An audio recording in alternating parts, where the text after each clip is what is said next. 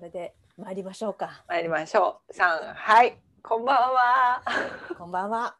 ブランコです。ボンボンです。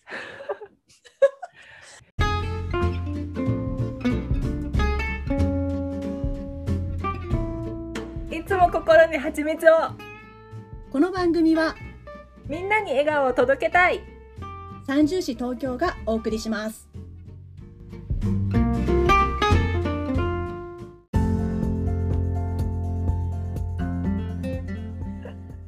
久しぶりですね。久しぶりですね。このもここ八だけを聞いてくれてるみんなお久しぶりですね。う本当そうですね。すみません、私ちょっと今ちょびひげをつけてるのでね、ちょっと違和感があるかもしれませんけど。大丈夫です。映像で見てる人は私しかいないんだよ パーティーハットをかぶってお送りしております。そうですね。ちょっとピザに見えるパーティーそうなの。ピザに見えるよねこれ、ピザっぽいけど違うんだよね。まあ、ピザを頭につける人はいないから多分パーティーハットでしょそうですね。う、うん、あの私たち Zoom でね、いつも収録してますけど、うん最近 Zoom のビデオフィルターが増えてね。そうそうそうそうもう本当にとどまるところを知らないですよ、 Zoom は。もう、毎で夜。誰が使ってるんだっていう なんかねこの間うん友達とZoom をしようっていうことになって、うん会うのはちょっとあれだから Zoom をしようってなった時にうんその子は Zoom をしたことがない子だったのね。でアプリも持ってなくて高校の友達だったんだけど、うんでその子がでもこの間高校の時の部活の子女子バスケ部のメンバーで、オンライン飲み会みたいなことをしたって言ってたから「うんえじゃあその時 Zoom じゃなくてどうやってやったの?」って言ったの。うんうん Zoom に代わるたくのみっていうサイトは知ってますか？知らない。たくのみっていうサイトなの？そうたくのみっていうサイトに行くと、えー、うん。7人までうん無料でうん時間制限なしでできるみたいなの。うわ。うわーやめてそういうのも。でもいい人数だね。ね7人までだもんね。大体ね。あで今はーうん。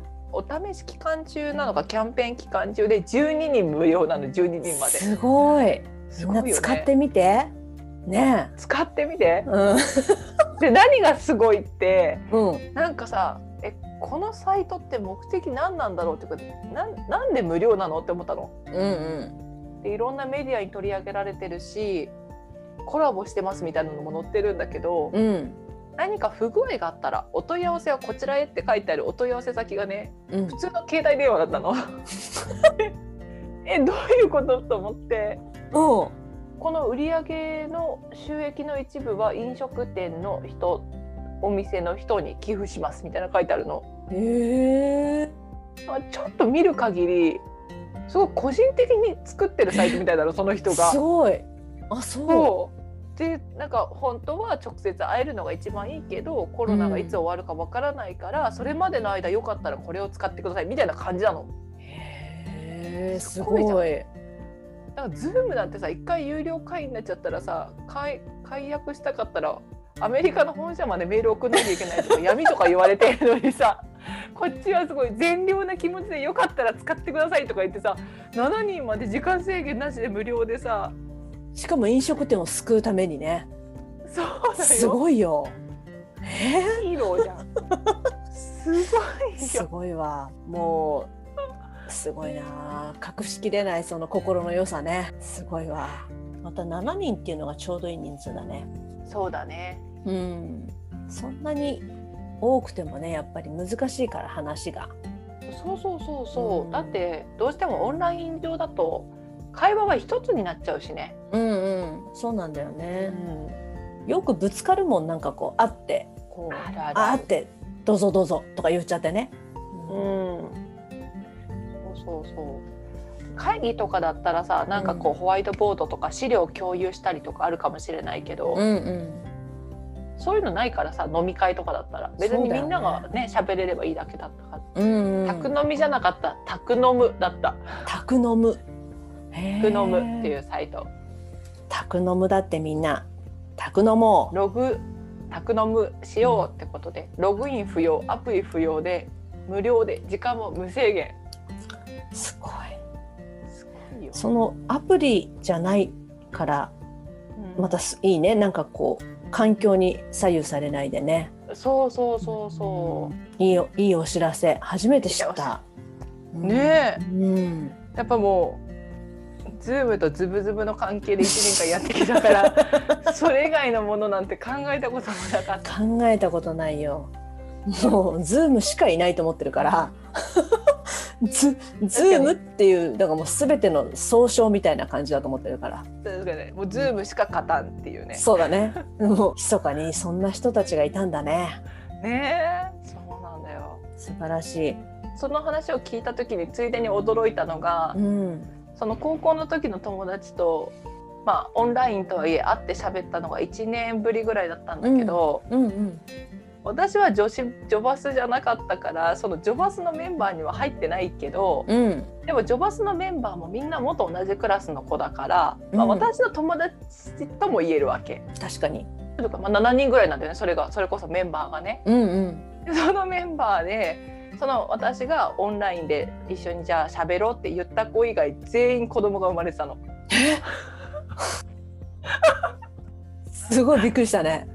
びっくりしちゃった。本2人目だよとかいう子もいるの。当あほんえ結婚してることは知ってた？それも初めて知ったこともし人もいた？結婚してる。これがねその聞いてても忘れちゃってるってことがあるからわかんないんだけど興味ないんだなあその結婚っていうステップに。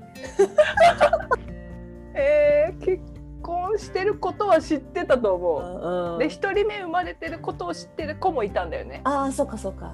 そうそう。でもその1人目生まれてる子は2人目が生まれてたりとか、うん。今度結婚するんだって言ってた子がもう子供が産み終わってたりとか。あ本当意外と出生率高いよね。いや思った本当全然若いままいるじゃんと思って。私こんなに必死に若いまま今探してるのにこんなに身近にいたのかと思って。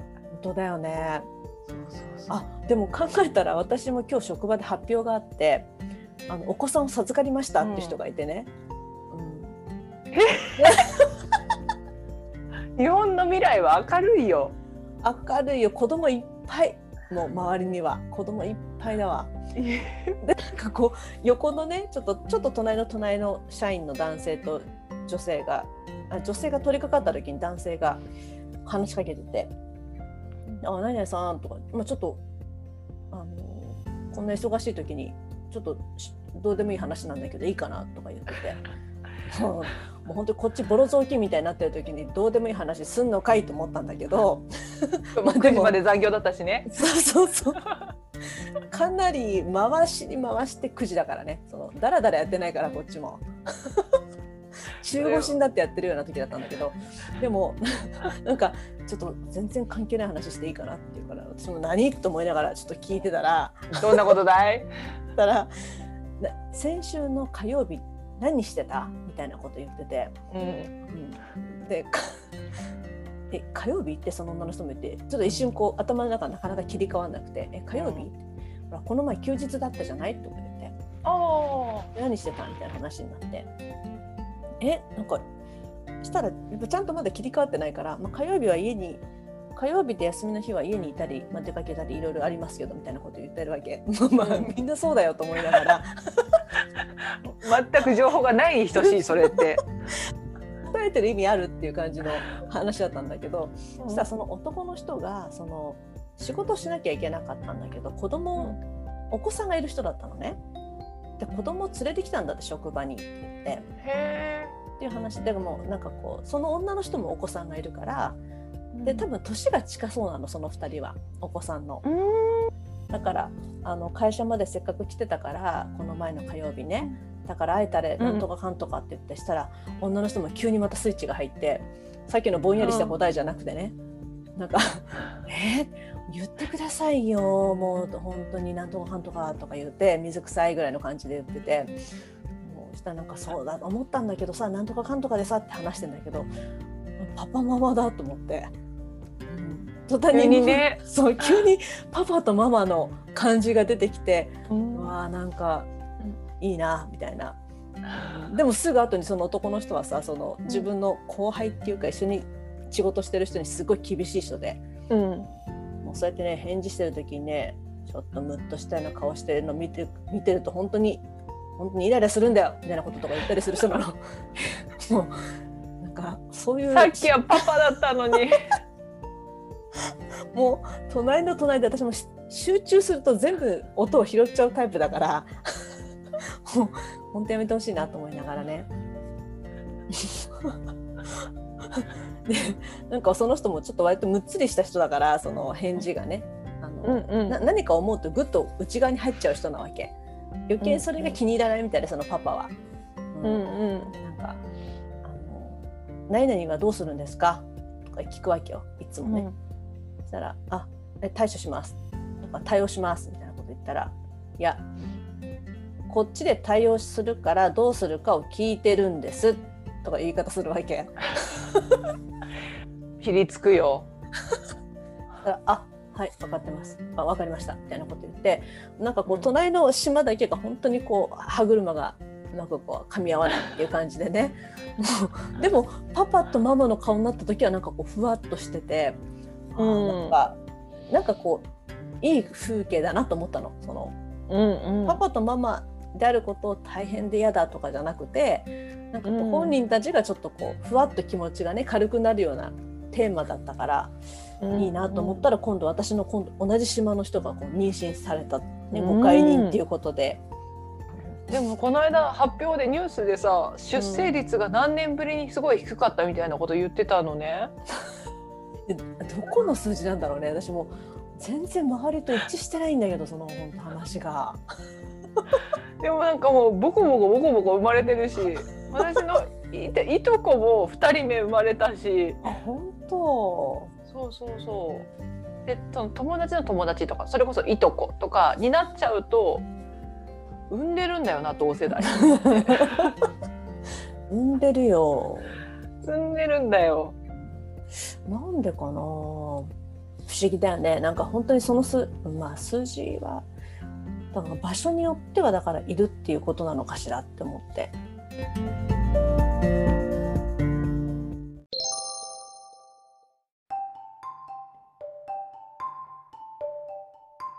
私ちょっと話変わってもいいですか？変わってください。もう今回のココハチの収録のメモうん。何ですか？あのちょっと気になったんですけど。いつも気になってるんですけどもう今日はすぐ聞こうと思って割と。すぐ聞きますか？すぐ聞きました。あのちょっとほやほやの方から言った方がいいと思うから、あそうですね。そうですね。ゾゾゾの方から言いますよ。ぜひお願いします。そうそうそうお願いします。ゾゾゾな出会いは、何があったんだろう？なんだろう？ゾゾゾもうこのコロナになってから新しい人との出会いもなくなってきた昨今、はいそうですね。この間ミッドタウンを歩いてたら夜ね一、人で歩いてたら、あの広場みたいなところでうん「ちょっとすいませんいいですか?」って声かけられたの女の人に。うん。えーいくつぐらいの人かな？40代ぐらいの人で、うんバッグをこう2つぐらい持ってる人なんだけど。だから旅人ではないわけ。だから道には迷ってなさそうなの。うんうん。でもなんか道迷ってるかなとか思ったからうん。一応何かなと思って足を止めて、うん。でイヤホンしてたんだけどイヤホンも外して「何ですか?」って聞いたの、うん。そしたらね開口一番に「なんでだと思う?」まあ、これは当たんないから言うけど「オーガニックって興味ありますか?」って言われた。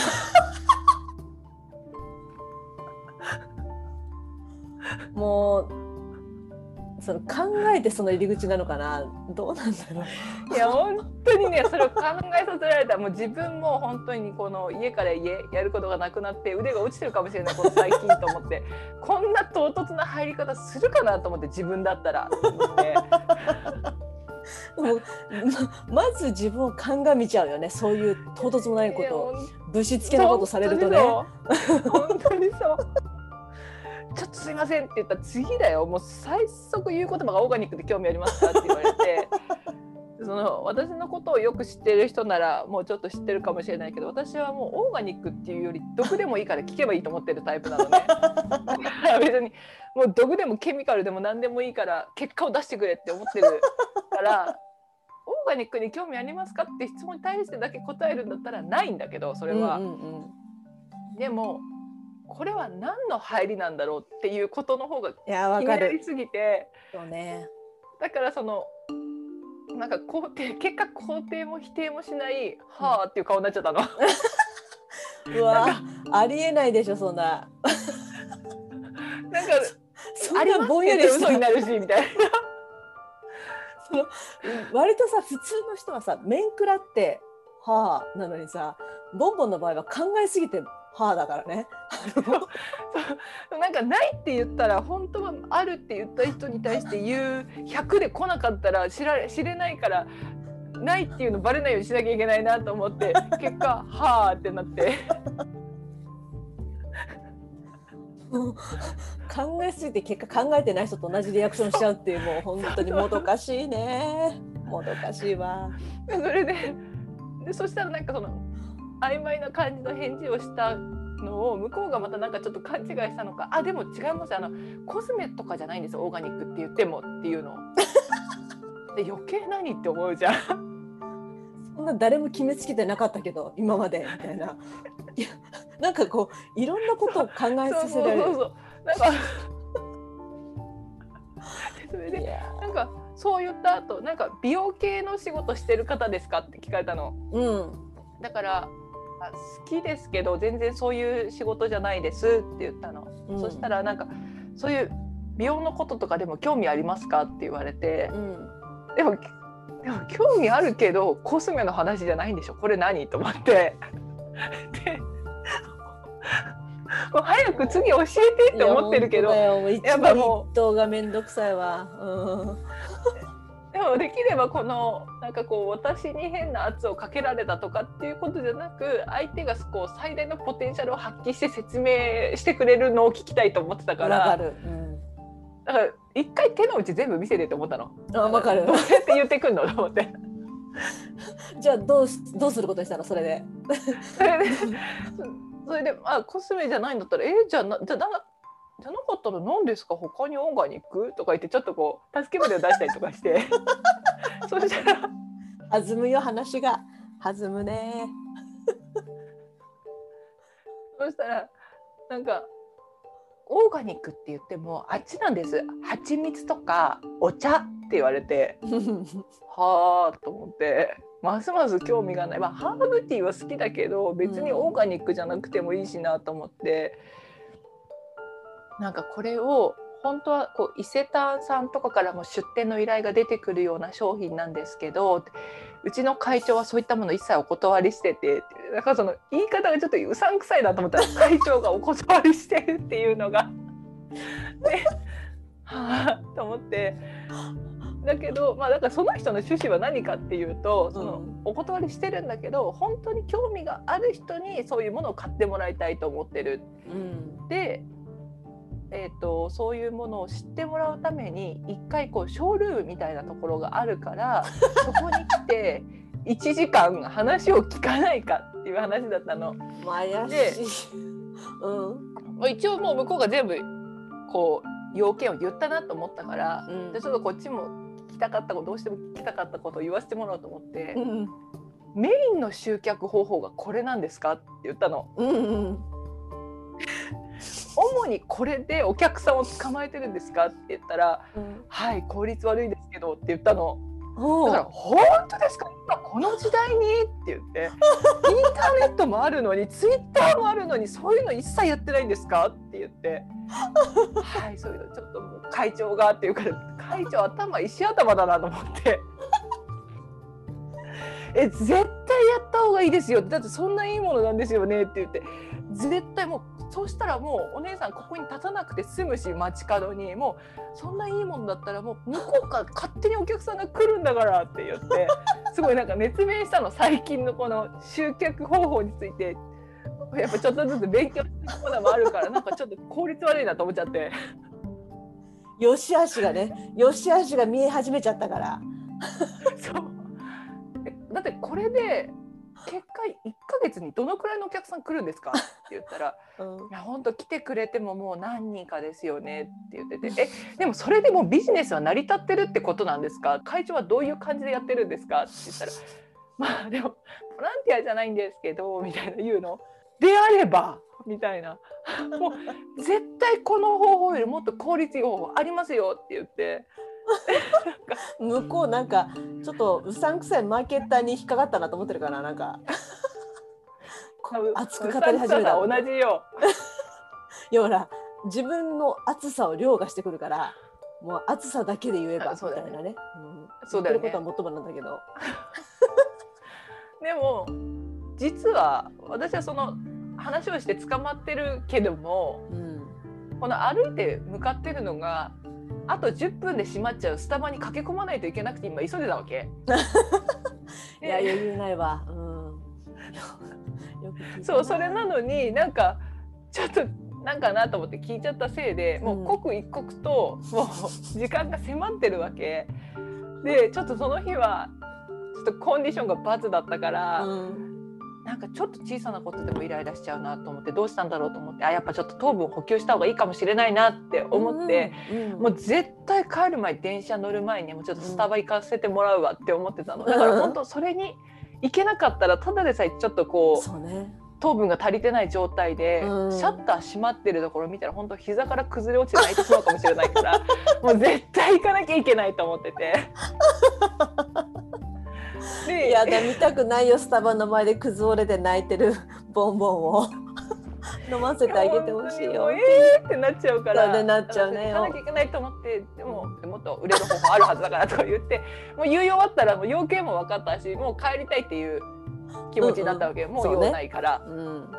そしたらなんかめ「お名刺渡しさお渡しさせていただいていいですか?」って言われたの。うんで「あじゃあいいですか？いただいて」って言ってうんうん。いただいたんだけど、うん。でも私ながらでもこの会社名とか商品名とかをあのネットで検索しても全く出てこないんですよね。ネットで出してないんでっていうの。もう超怪しいじゃん。ググっても何も出てこない。会社名と商品名って。隠れてるとしか思えないね。いやー。今時そんなことある？と思って。本当だよね、んそう。でしかもその人多分あとアルファベットで名前が書いてあったんだけどまず「プレジデント」って書いてあるから社長ってことじゃん。この人社長なの？と思って。会会長と社長2人の二人三脚か？と思って。でつまりまあ会長がすごいワンマンな夫だった場合夫の言いなりでこんなことやらされてるのかなと思ったりとかして。いろいろいろいろ見えちゃったねパワーバランスを。見えちゃうよね。でさそのちょっと独特なさなんか草が茂ってる名刺オムラが持って両方面カラーのやつなんだけど、うん伊藤さんっていうや名前のアルファベットの表記のさ最後 O が足りなかったのかわかんないけど手書きで足してあるのね O を。でも伊藤の O は最後ついてるの。だから伊藤 O になってるの。えー、でもそれも聞いてる暇ないのもう行かなきゃいけないからら。本当に今慌ててんのよでも気づいちゃうのよ慌ててるから余計に。えーと思ってでそうしたらなんかあの連絡先交換とかさせてもらえないですよねって言い出したの向こうがうんうんうんでさせてもらえないよ興味ないんだからと思ってお伺いしたいことがあったらこちらの方から興味がある時に連絡するので大丈夫ですって言って断って、うん。あそうですよねって言われて。そしたら「せめてすいません。お名前だけでもお伺いしていいですか?」って言われたの。もう名前ならいいよと思って 名字を教えてあげたんだけどうん。えなんでこんなこと知りたいんだろうって思いながらもう、じゃあって言ってもうスタバに急いだんだけど、うんうんやっぱ結構さ達成感を得るのが難しい仕事じゃんあれは、うんうんだからやっぱり話しかけた人の名字ストックしてんのかなと思って そうかも。なんかこう、えっ、と、例えばこうよよくある山田さんはこういうこういう感じでした。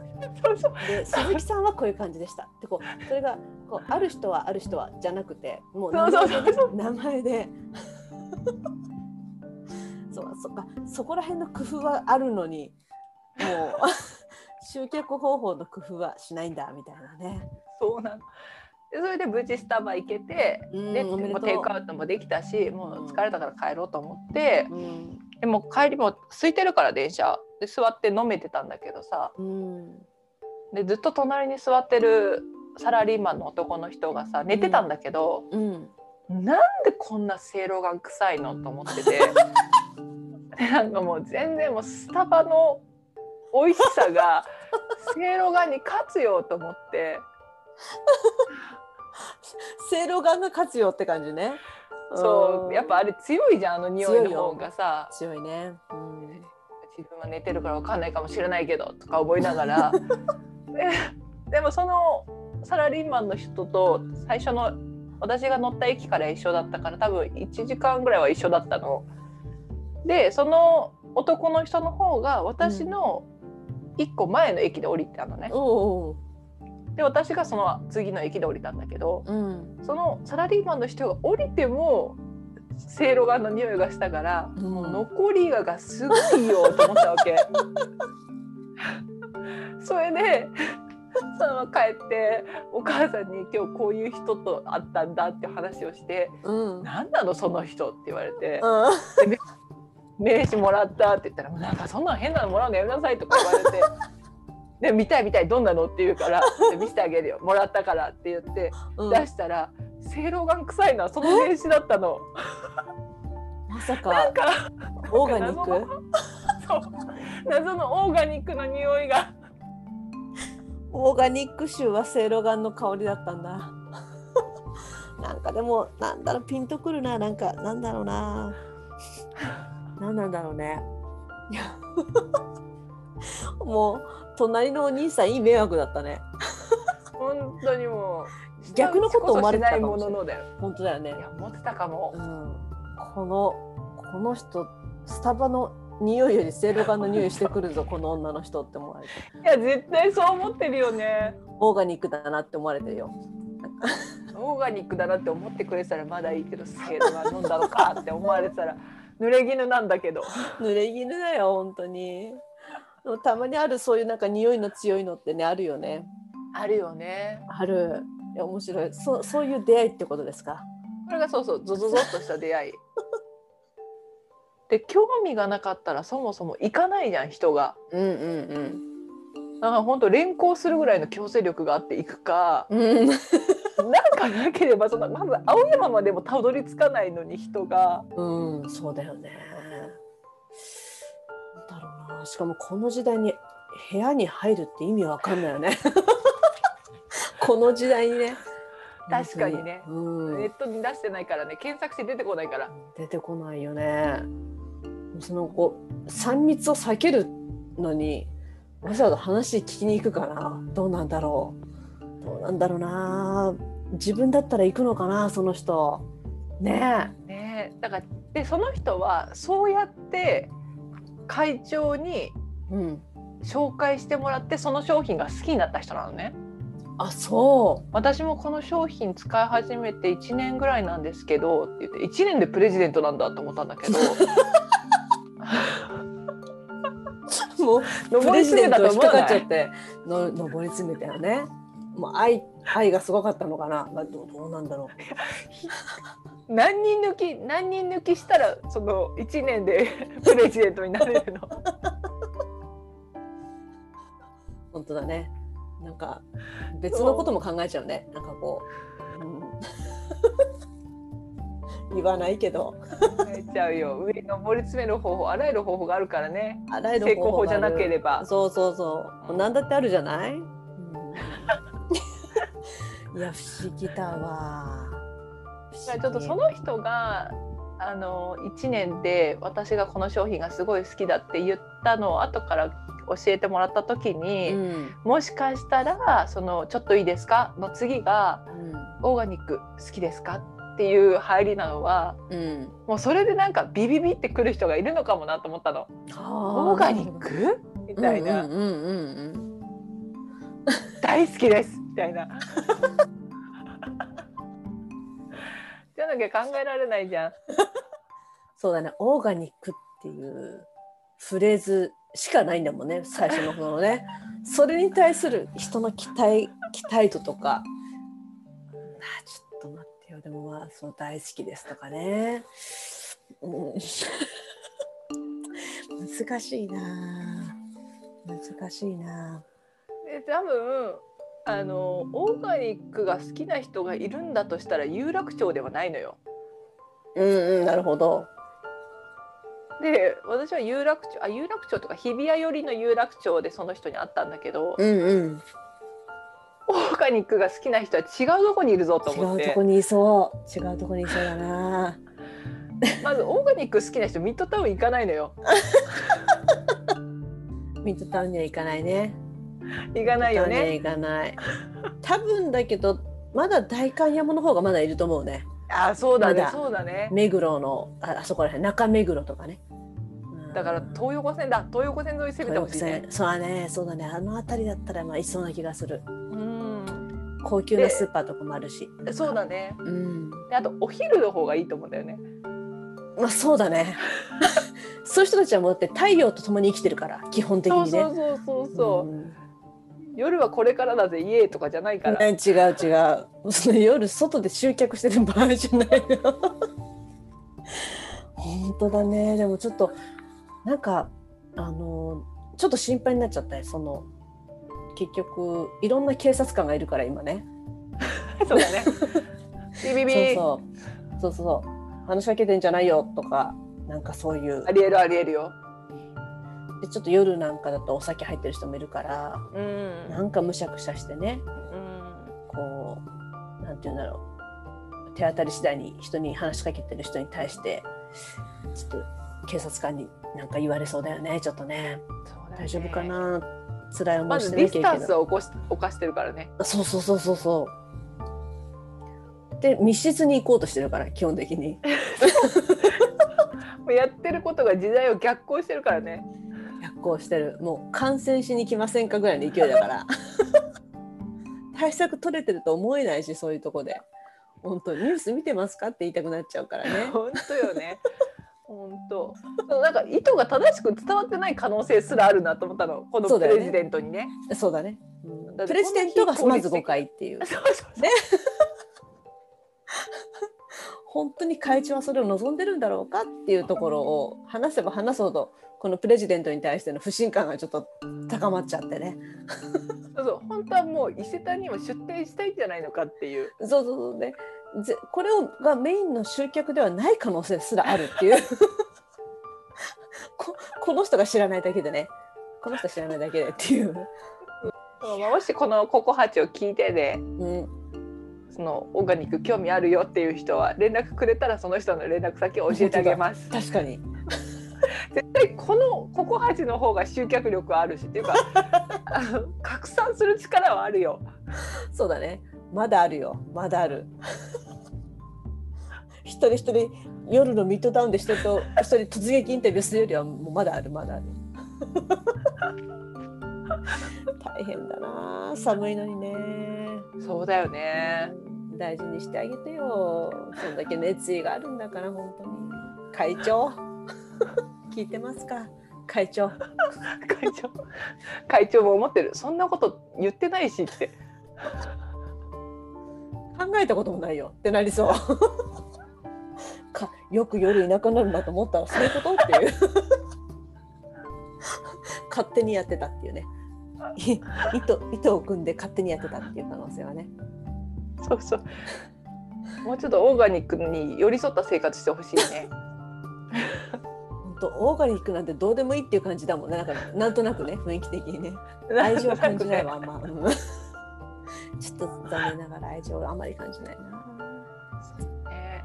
いや何言ってるか全然わかんないからさうん。興味の持ちようがないんだよね。確かにね。こっちはだってもう自ら自ら持った疑問の答えを得るために話をしてるだけだからね。本当一人ゲームみたいなところがあるもんないやでもなんかこの時代って本当新しく人と話し始めるっていうのが本当楽しい時代になりましたよね、なりましたね。なりましたよね、うん。うん。私もあの最近その派遣社員でね、行ってるビルうん。の警備員さんとちょっとお話しするようになって。そうなの？実はそれが社長ってことある？会社の社長。ないないそれはない。大丈夫。それはなさそう一応シフトも聞いたらとてもじゃないけど社長業はできないシフトあった。シフトまで聞いたの？なんかその人は朝もいるし夜もいるのね。いでお昼もいるのでこの人休めてんのかなって心配になるぐらい、うんうんうん。すごいなんかねこう動物に例えるともうこうサイみたいなのね。こう。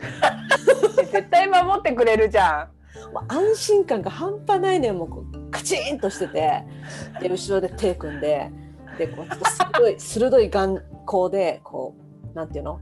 でもあのビルに入ってくる人みんなに「おはようございます」「おはようございます」って挨拶してるの。ん。これってすごい防犯力だなと思ったのね。うんうんだって社員の人と一緒に紛れて何か悪さしようと思ってる人が入ってきたとしても警備員さんに「おはようございます」とか「こんにちは」とか声かけられるとやっぱりそれなりななんていうのこうあ見られてるっていう緊張感が出るからうんこれはすごいなって思ってで私が初めて派遣の人と一緒にねそのまあ職場に出かけた時にうん。まずロビーで待ち合わせしたんだけどうん。まあ、入ってくる人みんなに挨拶してるんだけど返事を返してる人がほとんどいないのよ。うん。その広いロビーで「おはようございます」とかうん「こんにちは」とか「おあお疲れ様ですか」「お疲れ様です」って言ってる。声だけが響いてるのね。うん。あもう私ここにもし決まったらちゃんと挨拶返そうって思ってて。うん。でいつもこう朝とかもこうそんな、まあ、朝だからね。いろんな体調の人がいるからあの もうパキパキな声では言わないようにしてるけどちゃんと本人に届くように「おはようございます」とか「お疲れ様です」とか言うようにしてるわけ。うんうん。そしたらこうなんとなくだけどこう毎朝会って挨拶を返してくれる時にもうこう、うん。こっちをちょっとこう意識してるっていうかそうおそういう感覚がちょっともう感じたっていうかね。こうなんか。通じてきた。通じ合ってきた。通じ合ってきてそうそう。なんかこううんうんっていううなずきも入るようになってきたみたいな。目で捕まえてるっていう感じとかねなんか、うん。私の私は勝手に思ってるだけかななんて思ってたんだけど。いや向こうもそう思ってると思う。うなずいてる向こうもって思ってると思う。思ってるかな。もう一応入る時に私ヘッドホン外して入って「おはようございます」とか言ってんだけど。もうあなたに挨拶するためにみたいな感じでやってんだけど、うん。そしたら今度ね帰る帰る時、まあ、出勤の時間は結構重なるから本当人がゾロゾロゾロゾロって入っていく中で、もうずっと挨拶をしてる感じなんだけど、うん帰る時間はほら人それぞれじゃない？結構まちまちでね。で本当に私ともう一人ぐらいがパラパラってロビーにいてそれぞれ出口に向かっていくって時にとうとうその警備員の人がねとうとう。とうととうとう。うとうとう。こう。なんかこうパッと、ま、周りを見て あのそんなに人がいないなって分かった時にこううん。パッと歩み寄ってきて「それは何ですか?」って聞いてきたの私のヘッドホンを刺して、あ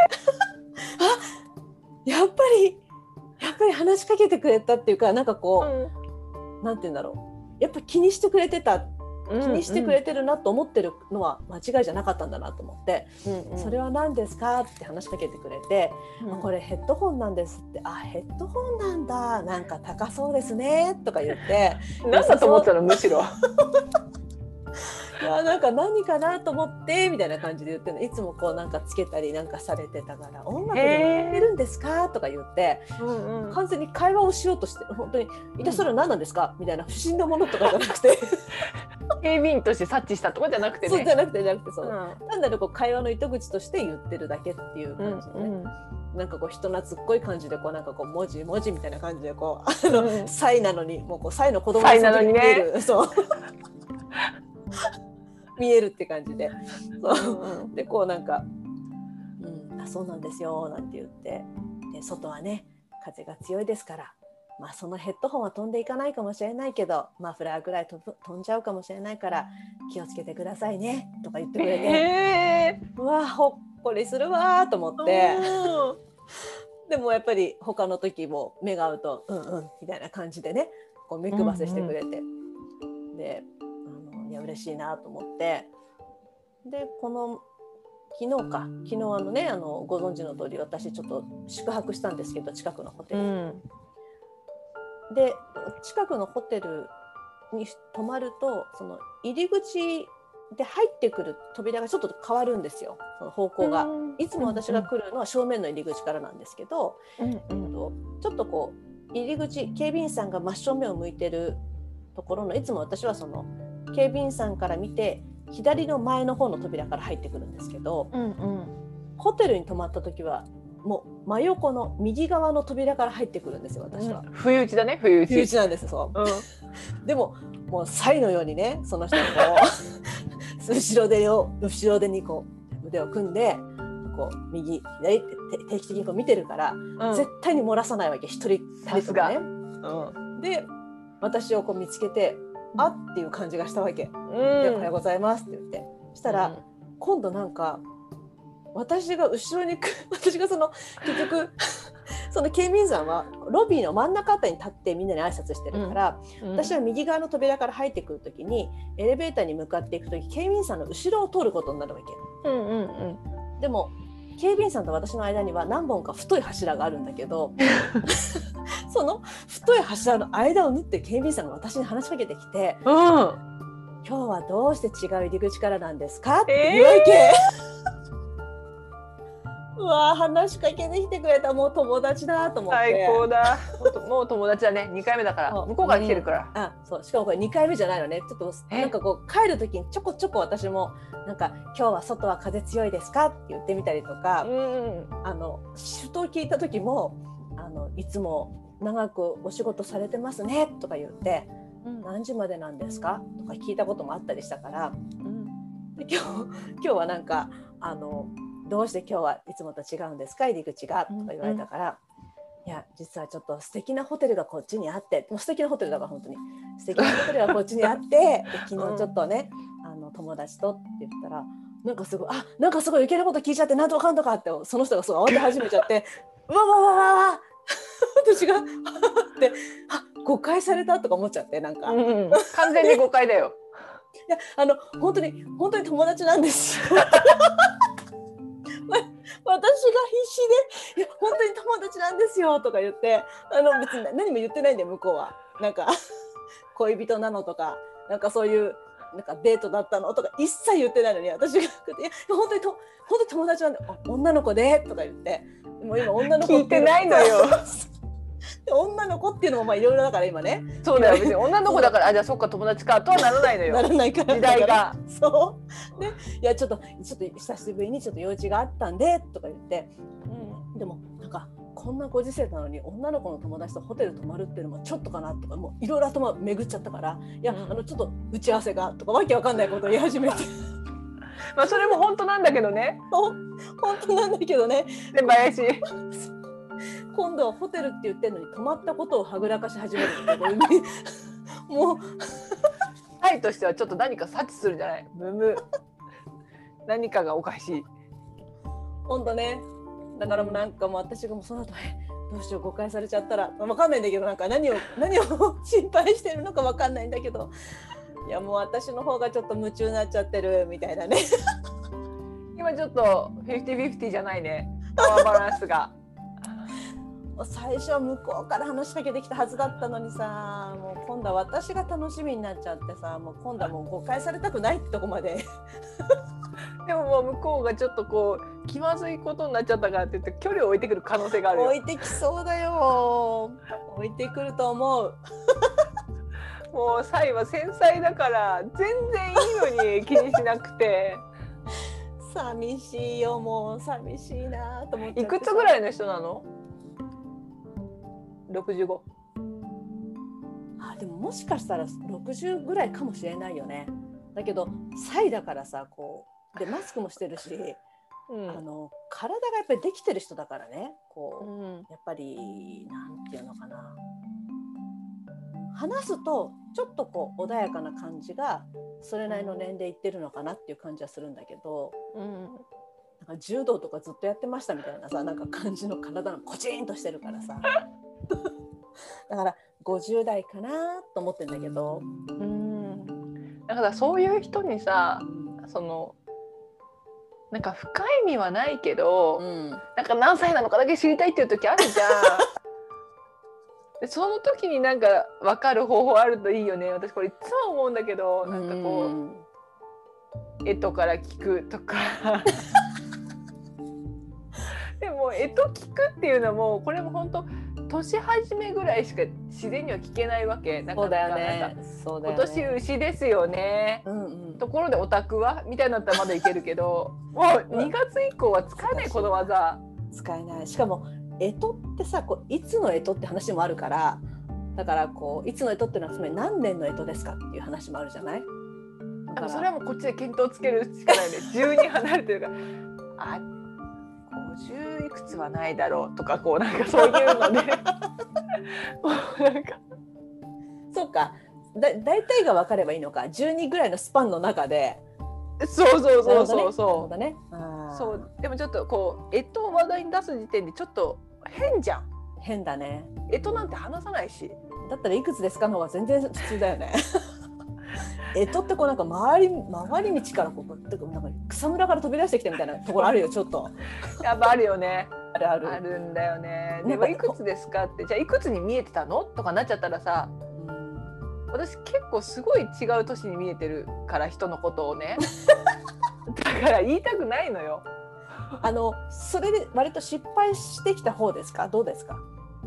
失敗してきたと思うと若くほらいつも言っちゃうっていうんだったらいいじゃない結構。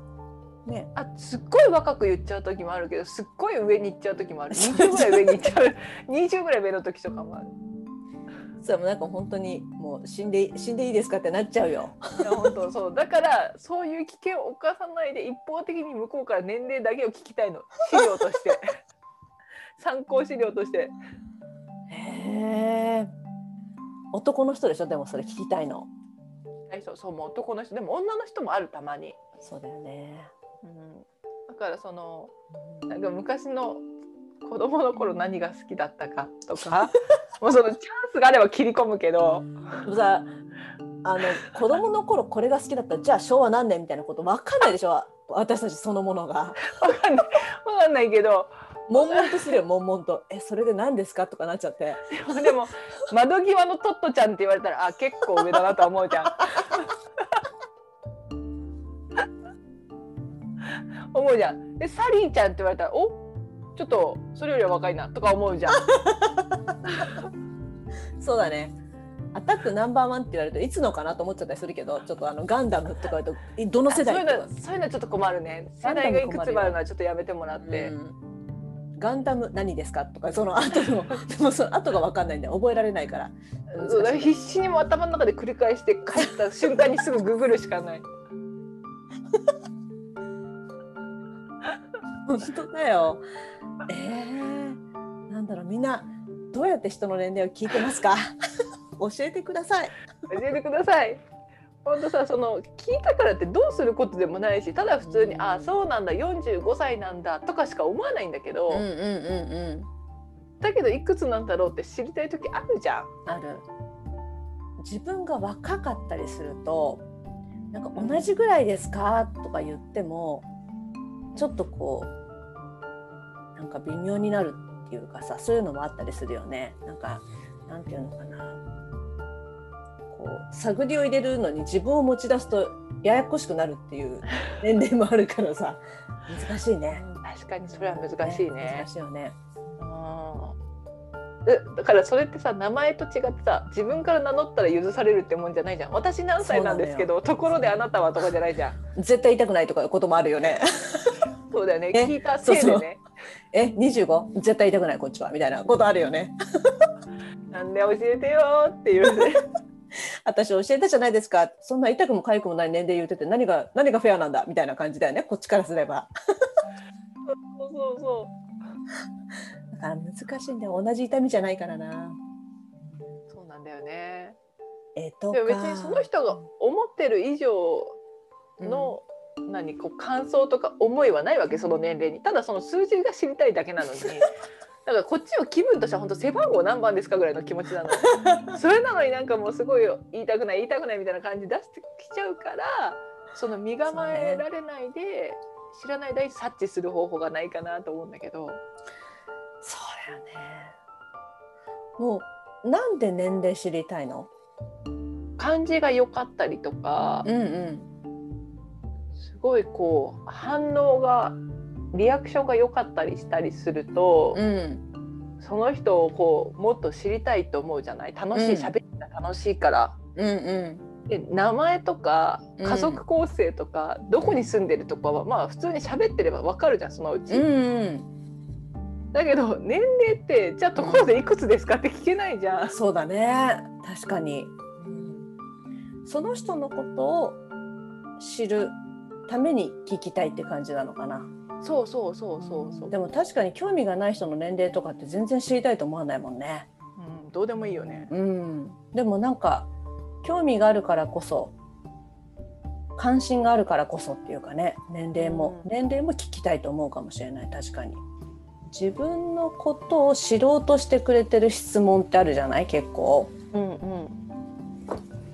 で年齢ってこっちはそういう種類の質問なんだけどなんか一般的にはそうじゃない意味でもされる質問だからさなんか、うんうん。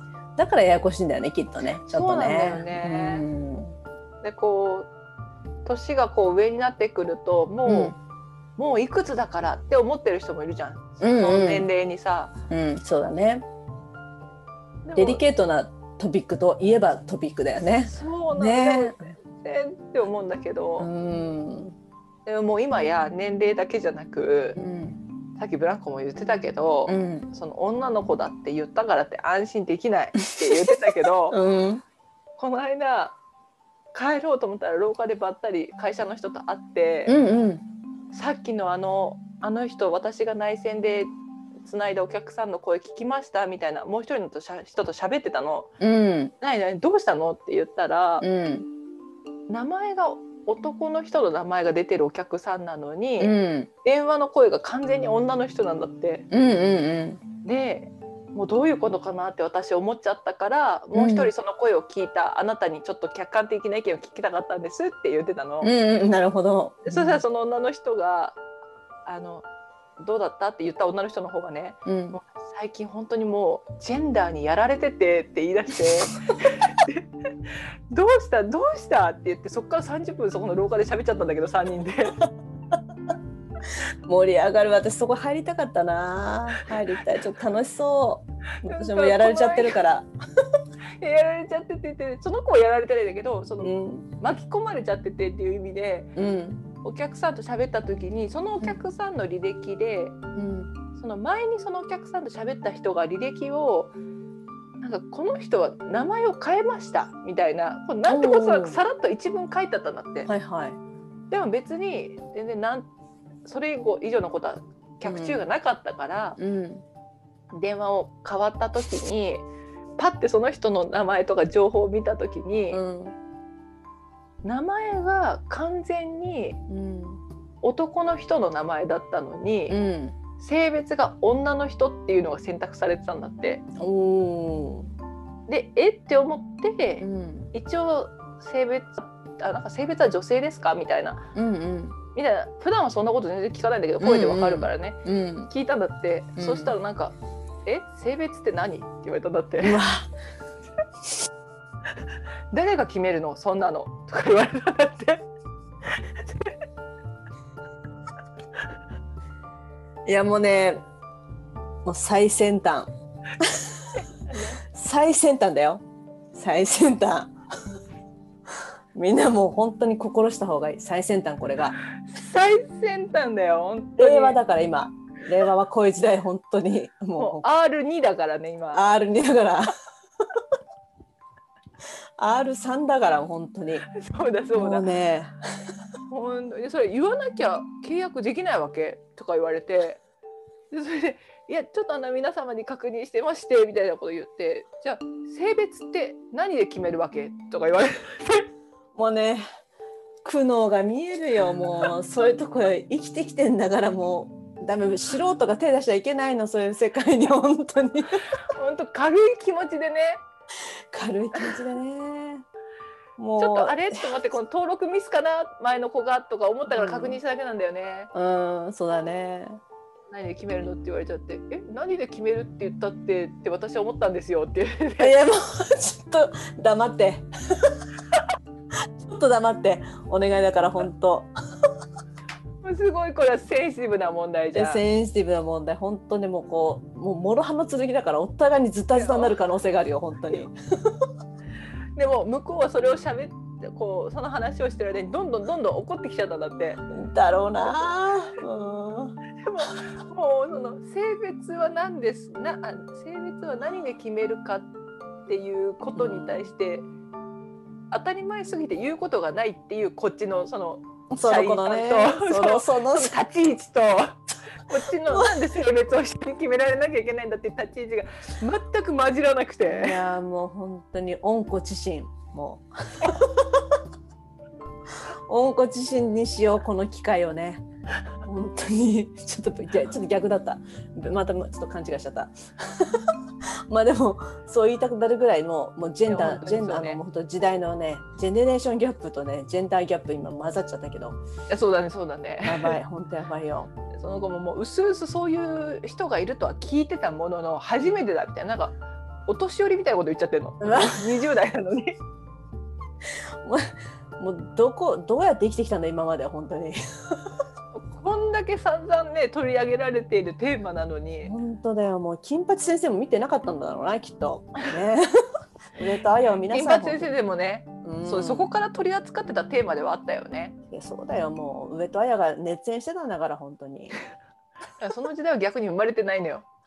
今の20代前半は。間か。真ん中か。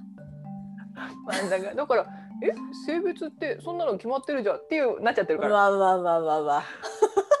もう黙ってお願いだから本当誰も幸せになれないよこの電話は。本当にね。本当に。もう切った瞬間もう片方か両方かどっちかが泣いてるよね。もう間違いなくね。いや本当に辛いわ。辛いでしょ。でそれをその人がそのなんかじゃあそれを一回保留にするっていうことになったらしいんだけど、うんうん。でその一通り案内が終わった後に違う部署にその電話をつないだのね。うんうん。でつないだ時にその電話を取ってくれた人に後からどう思うかを聞きたかったんだけど、うん。誰につないだのってその部署の社員さんに聞いたら、うん。その部署で電話を取ってくれた人がその何次世代の人だったわけよ。LGBT の人だったので。うちうちの社内のね。だからだからもうその話題はできないっていうか「令和だね。えよりによって」って言って。それで結果「えもうやばい。ジェンダーがねじれてる」って言って。もうね本当にこう悔い改めた方がいいよ。本当に。世の中を見た方がいい。本当ね本当にいろんな人がいるんだから。地域によってはほぼゼロっていうとこもあるけど東京にいるんだからもう本当にね。そうよね。うん。東京にいるんだから。でいろんなアンケートがさもう今男性女性無回答とかしてっていう選択肢があるじゃん。あるある、うん、ね。あるよ、それをこうどっちかにパキッとさせようって言うんだからさう、ん。なんかちょっと申し込みぐらい なんか申し込みするぐらいにそんなパキッとさせなくていいじゃんそこは。いいよもうそこは人間がいるってだけでいいじゃないそれでもう本当に。ロボットロボットでありませんっていうだけでね。そうそうそうそう。いや私もねちょっとやっぱ下の名前があの両方使える名前だからら。うんうんうん。よく言われたもんねなんかこう奥様ですかってえー、でもしゃ声では言われないでしょ？何で？書面で？なあの名前例えば役所みたいなところに電話したり、うん。あのもうそういうこうガスとかさそういう、ライフライン的なところの契約とかもそうなんだけどうん。やっぱり本人確認したりとかするような時ねこう問い合わせてちょっと使いたいんですけどとかこういうことはどうやって調べたらいいですかって、まあ、とりあえず本人確認してから始めるような案内始めるようなところとかだと、あのじゃああのご本人様確認させてくださいとかなんか言ってで今お電話口にいらっしゃるのは奥様ですかみたいなこと言われてあで本人ですっていう感じ。あそれは大変失礼いたしましたっていうかもうそんな失礼なことでもないと思ってるんだけど私はね。名前が紛らわしいからでしょっていう感じで思ってるだけなんだけど。そっちの本人は慣れてるんだよね。あそうそうそうそう、うん、全然いいよみたいな。だけどねあのこうはなんていうのかなその世間に自分のカテゴリーがないっていうふうに思ったり、うんなんかそのそれゆえにいていいんだろうかとかいない方がいいんだろうか自分みたいなとかそういう思いをねしてる人っているもんね。お願いだからちょっとねデリケートもしかしてっていうことぐらい思ってほしいねちょっとね。そうだね名前名前変えたっていうところでねしかも割ともうメンズな名前からレイディーな名前に変えてるんだったらあら親って思ってほしい思ってほしいね。その子がそこでもう学んで身につけた技はうん、うん。親って思った人は今あのそれこそ全然そういうことじゃなくてもそのブランコみたいな名前がちょっとどっちにでも使えるような名前の人とかのうんうん。お客さんと話す時はうん。皆様にお伺いしているんですが、国籍は日本でお間違いないでしょうか？から入ってんだって。ナショナリティから聞いていくっていう。すごいね。外外角からこう攻めていく感じがいいね。失礼いたしますって言って遠いところからこうやって一歩ずつこう失礼いたします失礼いたしますって言いながらこう扉を開着け実にねそうそう。奥の間に近づいていくやり方でやってるんだって。奥の間にね。いいと思ういいと思う、うん、しかも皆様にお聞きしているのですがっていうところがまだいいんじゃないですか。そうそうそうそう、まあ、そうしないとあんな30分も電話に使われるのはもう真っ平だっつって。性別の話だけで30分もしたんだとか言って。もう30分させたんだからもう分かってくれよっていう。終でもわった後ねヘトヘトだと思うよ向こうの人も。ヘトヘトだよもなんかやってもなれないなと思ってると思うう。そうだよねしかも名前まで本当に変えちゃうっていうのは結構なゴリゴリですよ本当に。うん。うん。そうだと。なんか役所でもやってるだろうねいろんなところでドンパチと。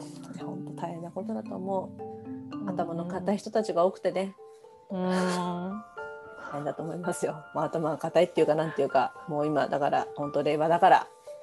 そうそうそう。R だから。R だからもうダイバーシティだから本当に。オリンピック来なくてもダイバーシティだから本当みんな。で しかも我々は東京に住んでるんだから。やその通りです。もうね。覚悟してほしい、隣に住んでる人もそうかもしれないぐらい思っといた方がいいと思いますね。本当に。それでも全然おかしくないから。うん。本当そう思うね。うん。私もだってね海外の友達をお家に泊めた時にあの本当に親身な友達が心配してくれてね。うん。あのいろんな人が本当にいるから。うん。だからこっちは、まあ、同じ女の子だからいいやと思って同じベッドで寝てるつもりでも、うん。相手にとってはどんな葛藤を乗り越えて今いるかはわからないから、うんこちらが何にも思ってなかったり良かれと思ってることが相手にとって苦しい気持ちを引き起こすこともあるからね。うん。だから、あのある程度のこうことは想定して、うんまあ距離を適正な距離を取るっていうのはいいことだと思うよって言ってくれてすごい大人なアドバイスでね、うん。ちょっと考えが足りなかったなと思ってすごく学んだんだけど、うん、でも日本人としては結構早めに学んだ方でしょブランコは。多分多分そうだと思う。日本こ人ね。レイレインボーの考え方はもう近年の考えだからね日本で言ったら。そうだね。ううん私実はあのまだガラケーだった時にうんあの自分の名前の後ろによく虹マーク入れてたんですよ。危ないよ危ないよ。サポートしてる側かな。なぜなら虹が好きだったっていうだけですよ。ただそれだけ。花花を入れてる人もいたりとかして猫とかね。もう花も猫もピンとこないですよ。なんかこうね。え何の横？ガラケーの何？何？ガラケー最後に署名みたいに例えばこう、あうんメールのね。そうそうそうメッセージの最後のところに自分の名前入れて、だからブランコ虹みたいな感じで もうそれじゃん。それ。景色変わっちゃっただからもう私虹はあの虹しかないと思ってたからどうどうしてどうしてこういうことになったのかなと思ってるけど 後から意味を持たせたのが悪いよね。本当だよもう虹が生まれた時を知ってるかっていう話ですから こういう意味じゃなかったから本当に。とりあえずね。そうだね。でも今はちょっとそういう意味になっちゃうからね。そうそうそうそう、うん、控えめに使ってますだから控えめに。という気持ちはあるけどね。そうそう。1個だけだから使わないようにしたりとかね。こあ虹とキラキラとか。うそうそうそう。虹とキラキラとか。虹と雲とかね。なんか虹と。あくまでもあっちの虹だぜっていうことをちょっと分かってくれっていうところでそういう感じで一応努力はしてさせてもらってますけどね。何の話だと思った人は LGBT スペース虹で検索してください もうねレインボーでググると出てきますよね。出てくるかね、うん。レインボーで出てくるんじゃないかなレインボーカラーとかね。あそうだねレインボーカラーなら出てきそうんう、うんでもうなんかでもちょっとちょっと文字読まないとなんかパレードかなって単純に片付けてしまう可能性もあるけど。パレード、まあ、パレードはパレードだけどちょっと違うんだなっていうところでね。よく読んでほしいですね。よく読んでほしい。そう。そして今いろんな人が葛藤を抱えてるっていうことを分かってほしいっていうね、そうそうそうそう。なんかもう年齢とかだけじゃないいろんなところにこう葛藤を抱えているポイントがあるからね。あるからね。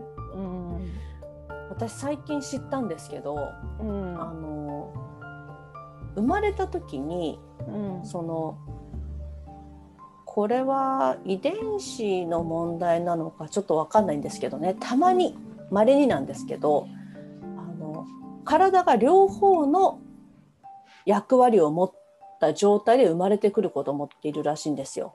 へえだからあの、えっとどうなるの？そうなったら。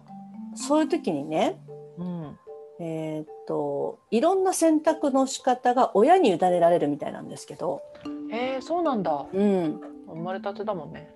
そう。で子供が動揺しないために親が決めてうん。でその性別として育てるっていうことにする人もそういう人が多いみたい。だからもう赤ちゃんの時に手術をしてしまうらしいんですよ。あそうなんだ。うん、両方ある方の例えば両方あるんだけどあの片方が弱めとか。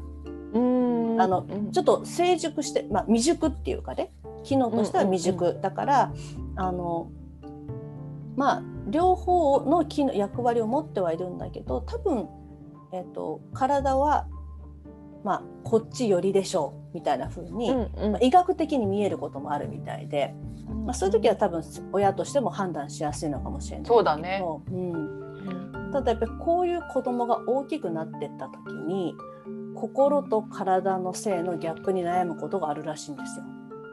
あそうだよね。だってその時は確認もできないんだもんね、そう。んうん。うだけど親はやっぱり子供を混乱させないためにうん。あの両方の機能を持って生まれたっていうことをずっと隠してうんでも子供は何か自分の心と体のギャップにすごく苦しんでみたいなことが実際にあるっていうのを聞いてうん。あの大変なことを背負って生まれながらにね生きている人がいるんだなと思ってうんだから簡単に病気だとかうん。こうこうなんていうのかなそういうふうな人たちといっぱい関わったからだとかうん。なんかこう簡単には言えないことなんだなっていうことをすごく思ってそういうこう、そうん。そこまで体がだってそういうふうな形で生まれてきてしまって、うん。うん、で周りの人が良かれと思って決めたことが後からそういうふうになっていくっていうね誰にも答えがわからないから、うんうん。そういう人たちが IS って言ったかなちょっと忘れちゃったんだけどへえ前ドラマにもなってたよね、あなってたと思う。うん、あそういうことなんだ、うん、そうらしいです。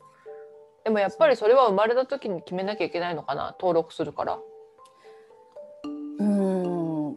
登録するそうだね。登録するからどっちかには決めないといけないみたいなんだけど、ただどういうふうな処置を施すかはあの絶対ではないみたいなんだけどね。うん。ただ子供のためを思ってとかまあ人によってはちょっと社会的なことも考えて決める親御さんも多いみたいだけど、うん、本人が決められるようにそのままにする人も少なからずはいるみたいだけどどっちにしてもすごい葛藤だよね。すごい葛藤だと思う。うん自分はだってみんなと全然違うっていうことを小さい時から意識して生活しなきゃいけないって、結構なあのストレスになるなとは思ってね。うんなかなか思春期とかは本当にそれこそ大変だろうなとは思うけどね。ねだからなんかそういうこうマイノリティな人たちのグループの中でもまたさらにいろんなこう細分化ができるんだなっていうことをね思うと、まあ、私たちには私たちにはっていうか外側の人たちにはあのもちろん十分理解することはできないけれどでもうん私たちは想像もできないような葛藤を抱えて生きてるんだっていうことはしっかり思いに留めたいなっていう感じでねうん。思って、うん私はなんかねそれ漫画で知ったんだよね。そういう漫画がある、へえ読んでたまたま。うんううんん。多分なんかツイッターかなんかにたまたま流れてきたそのコマーシャルかなんかで興味を持って多分読んだやつだったと思うんだけど、うんうん。まあ、漫画になって読みやすいなとは思ったけどこういう情報がねあるってよかったなと思ったけどね。そうだよね。だって普通だったら全然知らない情報だもんね。全然知らないよね。うん。だからこうそういう人たちがちょっとこう例えば変とかなんかそういうことじゃなくて自分にはたまたまそういうハードルがなかったっていうことだけでねあの生きづらさが少なくな少ないだだけなんだっていうのを思った方がいいだろうなっていう感じがしてね。うんだから本当にその性別なんてもうどうやって決まるかなんて決まってるじゃないですかって言い切言い切れるのはもう本当良かったねっていうだけの話でね。えそんなのってっていうね。もうシンプルに考えられてるっていうことは幸せということですね。あそういうことですよ。う、うんん シンプルじゃなくね悩んでずっと悩んできてる人もいるからね。そうなの悩みたくなくて悩んでんだからね。うん好き好んであえてそういうことそういう道を行ってるわけじゃないから本当大変だと思うよね。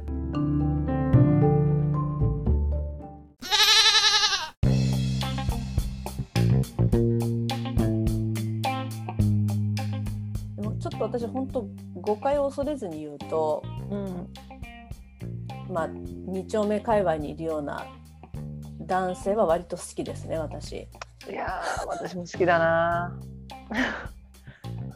であんま好きじゃない人っているのかな女の人で。いやあんまいないよね。みんな好いきないよねだよね。割とね。みんな好きだようんみんな好きだよね。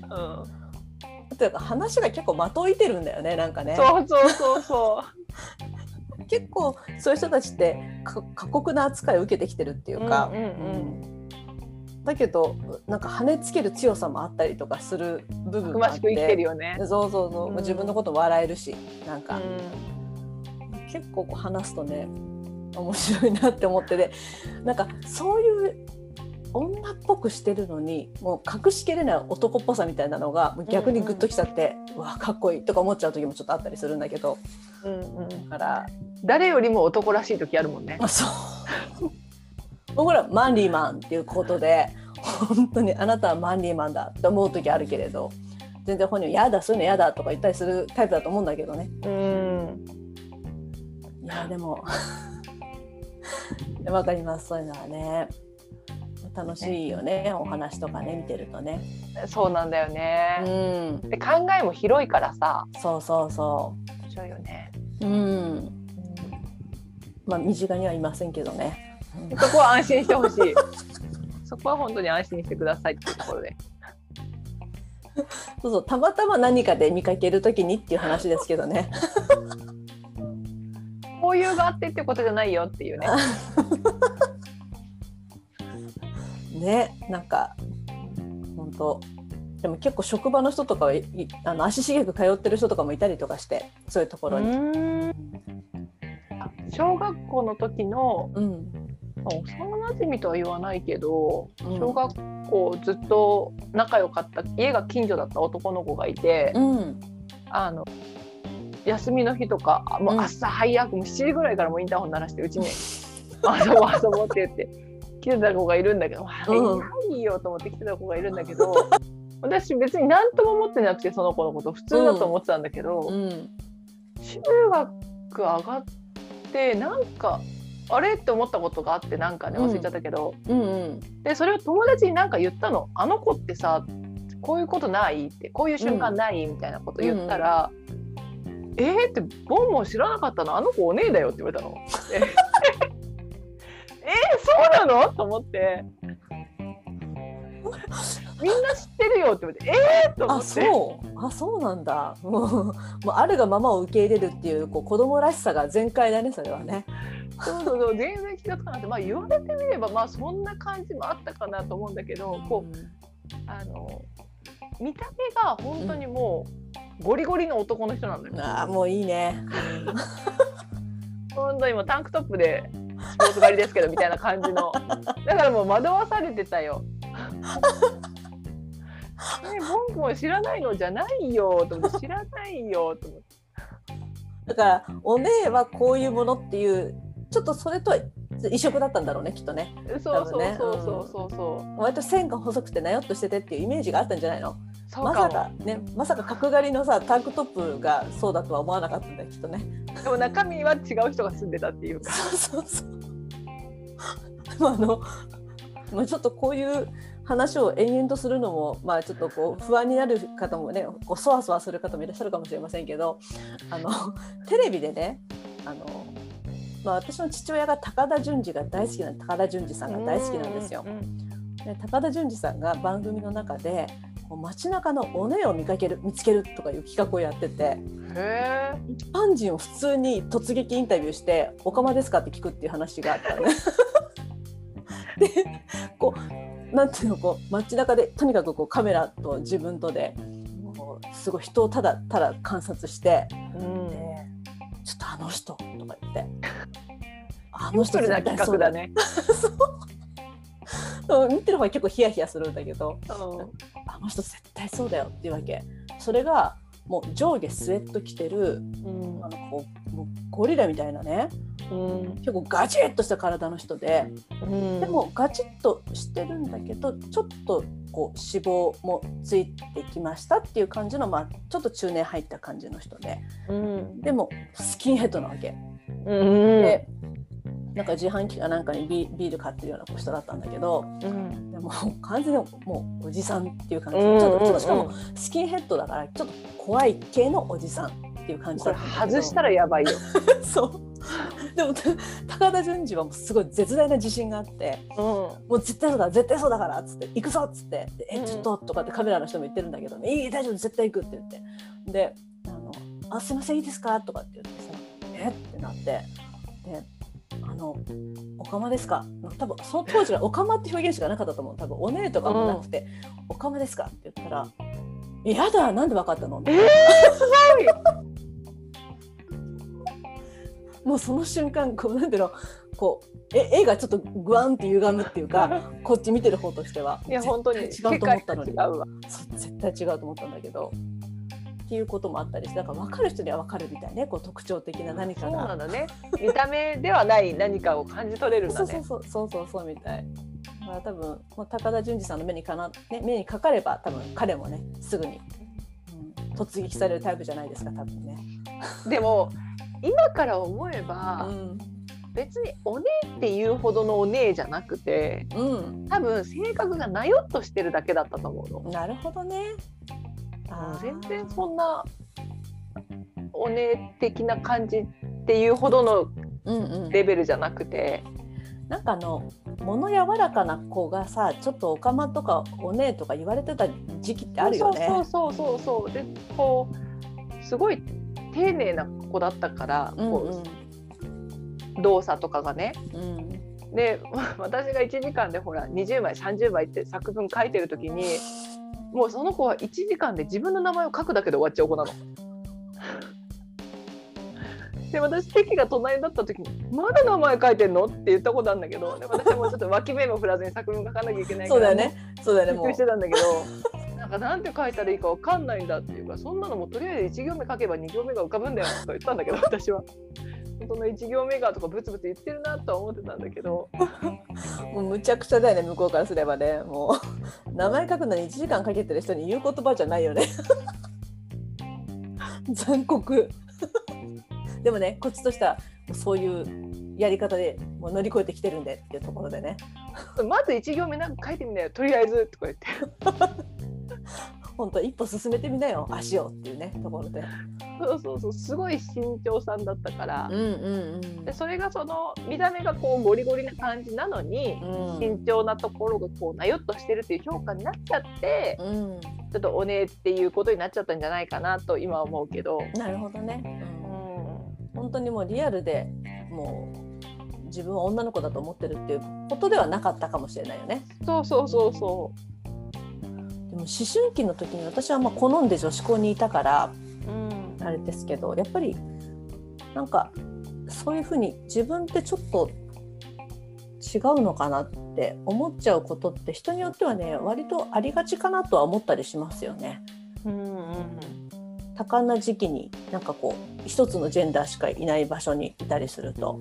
うん。やっぱりその中でも役割が出てくるので、うんうん。やっぱりこうあのリーダーシップ発揮したりサポートしたりうん中でマイペースにやったりっていうなんかこう社会としてのチームワークチームができてくるとうんやっぱりその中であのリーダーシップ発揮したり頼りがいのある人っていうのはやっぱりどうしてもあの頼りにされたりとかうん頼もしく感じたりとかね。まあそうだよねみんなはみんなそうなるわけじゃないしね。そうそうそう。うんうんでほらもう本当かっこいい子もいるし、うんうんううん。ん、もう見分けがつかないような子もいたしね。うんで割とそのイケメンの方で見分けがつかないっていう感じの子もいたから。すごいね。もう本当に結婚してくれってあの書いてあったの机に「何々先輩結婚してくれ」っていう。まあなるよねっていう、あそでも夏の甲子園とかに出てくるこうイケメンたちがいるじゃない？こうスポーツ、うんうん。ねもうましもうあん中に紛れてたって分かんないよねっていう感じのう。本当にソフト部の子とかでもシュッとした子とか結構いたから。ーうん。本当ね。もういい子とかもなんかこういい時代かも。あのそういうマイノリティの人たちがいるっていうことを知れる時代だから昔からいたと思うんだけどそうそうマイノリティが結構いるんだってのはやっと分かってきた感じだよね分。かってきたよね。うんしかもマイノリティもマイノリティの中ではいろいろまた細分化されるっていうことでね。うん、だってさ私たちだってさうん、その台風が近づくと調子悪くなるっていうマイノリティでもあるじゃん。あるあるあるよ。でこんなにさ私たちにとっては当たり前のことなのにうさ、ん、私誰かこのこの間会社の人かなんかに去年言われたのかななんかちょっと調子悪くなっちゃうんです台風が生まれるとって言ったらうんそれ人間の病気なの？って言われたの。もうどういう質問なのそれ。人のこと野蛮人みたいに言ってんじゃないよ。でなんかびっくりしちゃってその反応が。もう全然お互いに住んでる世界が違うから。人人間の病気って言われてこう全然向こうが悪気がなく言ってるのが分かるから。全然信じられないっていう顔しながらピュアに聞いてきて。ピュアにね。「いやそうですけど」って言ったら「え？俺の周り一人もいないけど」っていうから「いや嘘あんたに言う人がいないだけだよ」こっちもあんたって言っちゃってるからね。も。う思っちゃった思っちゃったそれは。しょうがない言わないよこれじゃあと思って。人間のって言われちゃうんだからさ口を開けば。ちょっと弱いとこ言ったら人間の病気かって言っちゃうんだから。やだ。やだねって言っちゃった。やばいね。どういう仕組みなのみたいな。どういう理由でみたいな。ノートお願いだからググってほしい。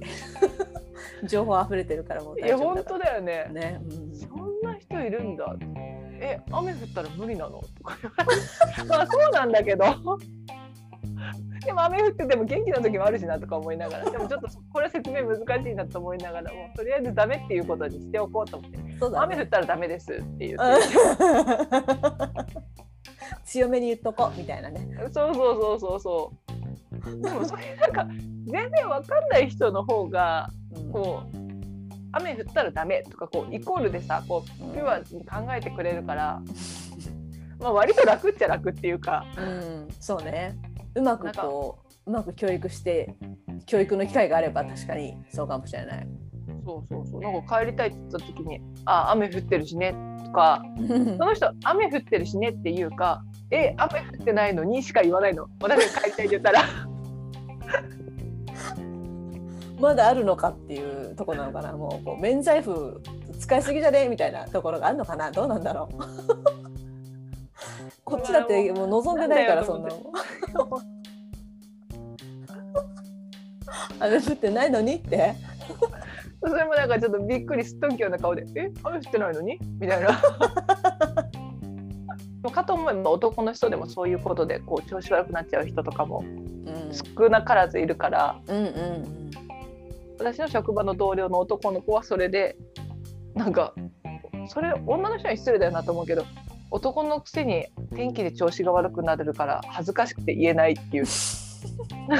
男のくせにってなんかいろいろ問題を大きくしてるのって思うんだけど。なんか言わなくてもいい枕言葉つけてんだよなと思って。でもその人が男としてプレッシャーを感じてきた場面なんでしょうねきっとねいろいろね。ね。うん。そうだね。なんか下の名前確かたけしみたいな感じだった気がするし。ちょっとジャイアンと同じ名前じゃないのよ。郷田武史。それなのに雨降ると調子悪い。朝起きられない。たけしなのに？みたいなこと言われちゃうんじゃない？ひょっとんとしてたけしなのに？みたいな。それひどいね。それ言ったやつ出てこいだわそういうことだよねでもね。もうなんかもうそのよ弱いとか強いとかをさこうあの女の女みたいにとかさ男のくせにみたいなのって結構その性別で区切るのってあるね思ったらね。あるねそうだねめめしいとかねそうそうそうそう。うんなんかああいう言葉も置き換えていきたいな。う ん思わず言っちゃってる自分もいてあそういうことじゃないとかってすごいややこしくなってるから話が。でもそれが一応こう既成概念っていうかそれがあるからさ話が通じるんだよね、一番ストレートそうにそうそう端的にねそう。端的に伝わるんだけどそういうことで伝えたくない自分もなんかいたりするとなんかもうただでさえ話が長いのにもっと長くなるみたいな。脇道にそれていって本線戻れなくなるみたいな。そう。そうで結局何が言いたかったのみたいな。なんかジェンダーについて熱く語る女みたいになっちゃって。その向こう向こう側に行きたかったんだけどなっていうところでね。結局その表現を使っちゃったりとかしてね。結局ねちょっと一回仮にこう。だとするでしょっていうそう。そうなの。な結局なんかこう偏見を推し進めてしまうところもあったりとかしてちょっと本当良くないなと思ってんだけど。偏見は良くないからね、良くない。偏見は絶対ダメだよもうね、ん、何の話なんですかこれは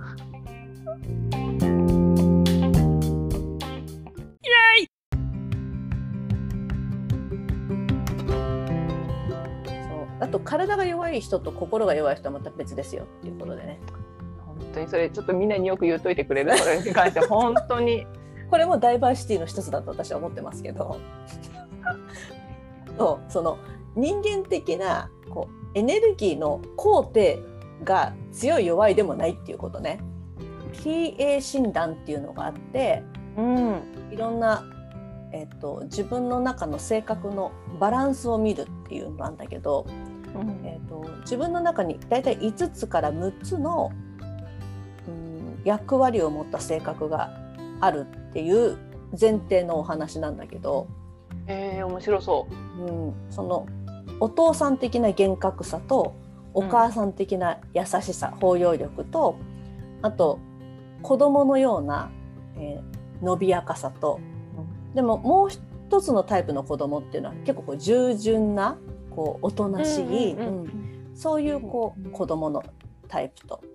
そしてそういうこう父親っぽくも母親っぽくもそういう子供っぽくもない、まあ、成人した大人っていうこの5つの要素が人の中にはあってそのバランスであのなんていうの人のその傾向が出るっていうのがあるんだけどそういう診断テストがあるのね。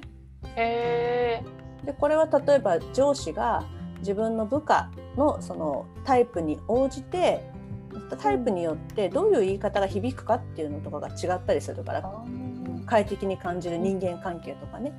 だからそれがたまたま上司と部下の相性がいいとかたまたま悪いとかで、そのもっと大事なことチームワークとかが乱れないように、まあ、上司は部下をよく理解して、その部下に合った指導の仕方をしましょうみたいな形で使われることが多かったりするわけ。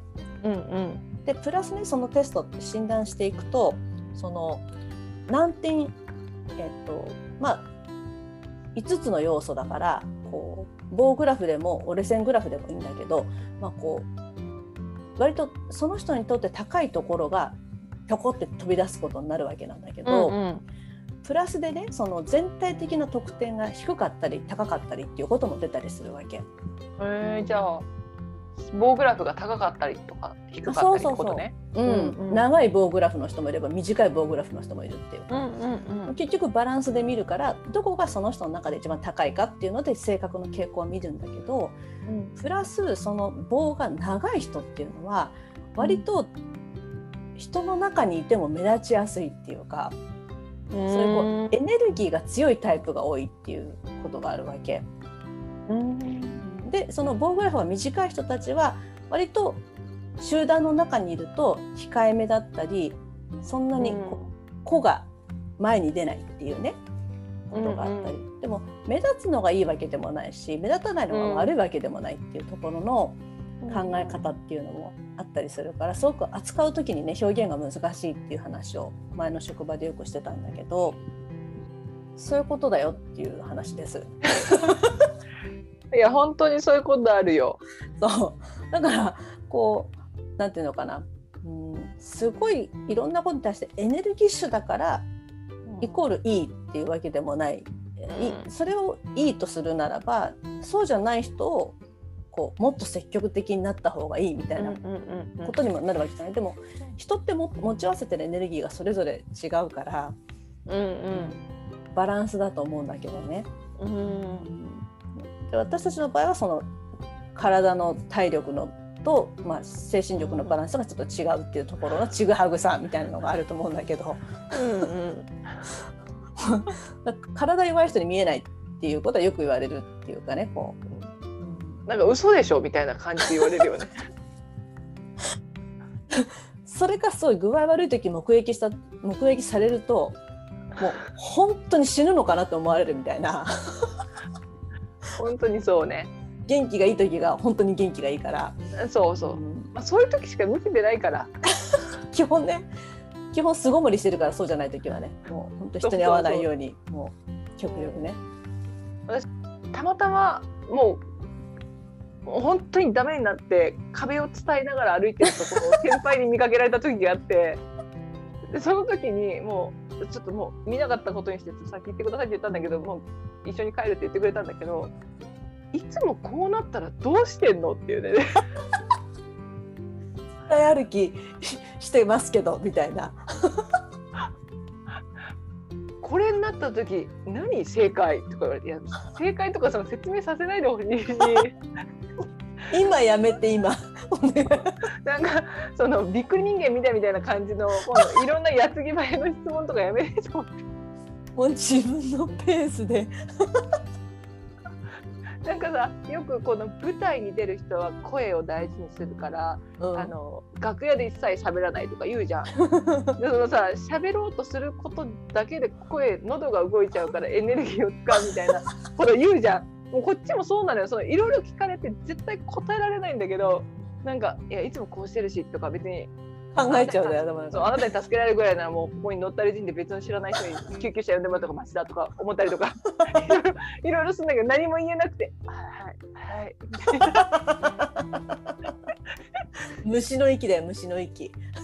なんて本当に質問してくれるなって思うけど本当に 普段のラリーがすごいからね。壁打ちみたいななんかこう なんていうの？卓球の壁打ちみたいなさ。そうそう。だからたやすく答えられると思っちゃうんだよね。それぐらいのこと。そうそうそうで次の日さ普通に会社に行ったりするともう普通に歩いてるから私が昨日の何だったんだろうみたいなぐらいの感じ。で昨日のはもう終わったの？みたいな感じで言うから いや終わったってもう二度と来ないと思うなよって思うんだけどこっちは。本当そうよ。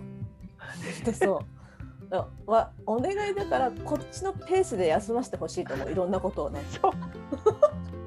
安定してないから本当に。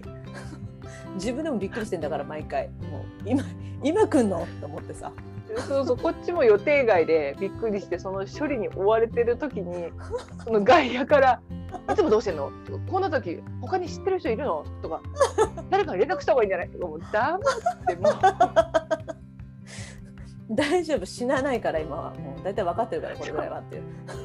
そうそうそうでもしこうダメだってなったら自分で助けも呼べるし、ね、でそこまでじゃないのよっていうねこれはそうそう。気持ちは折れてないのも一生懸命処理してるんだからもう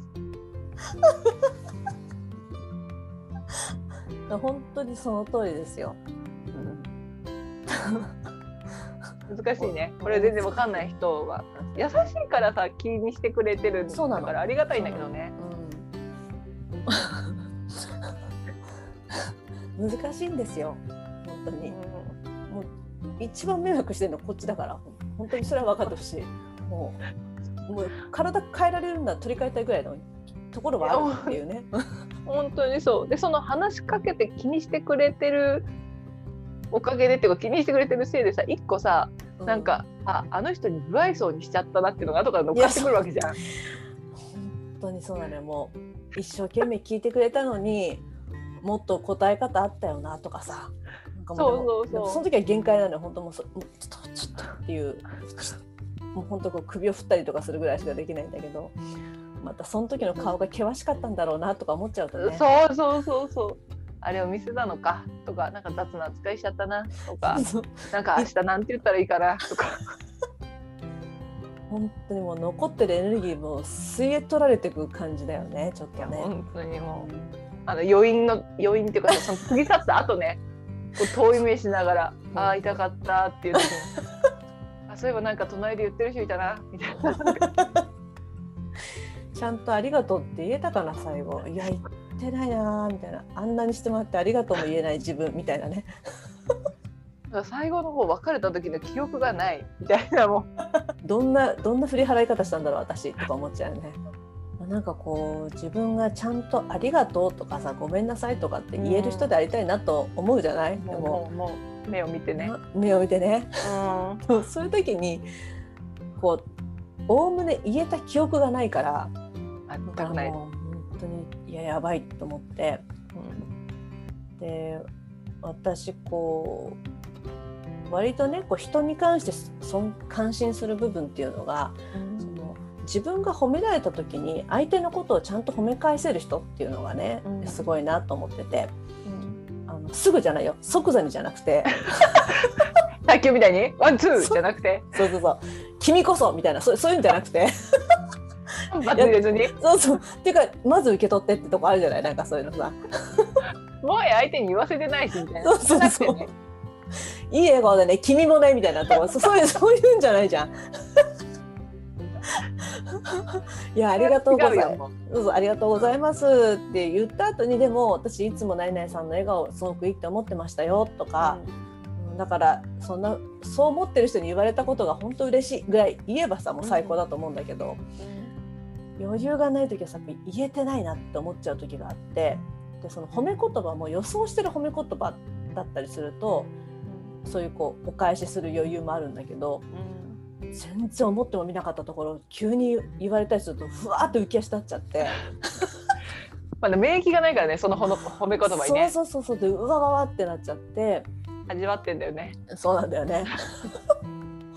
まあ、そんなこといやいやいやいやってなって後でこうあってこうパッとそこへ放り投げたやつをもう一回ちょっと近くに手繰り寄せてみたりとかするんだけど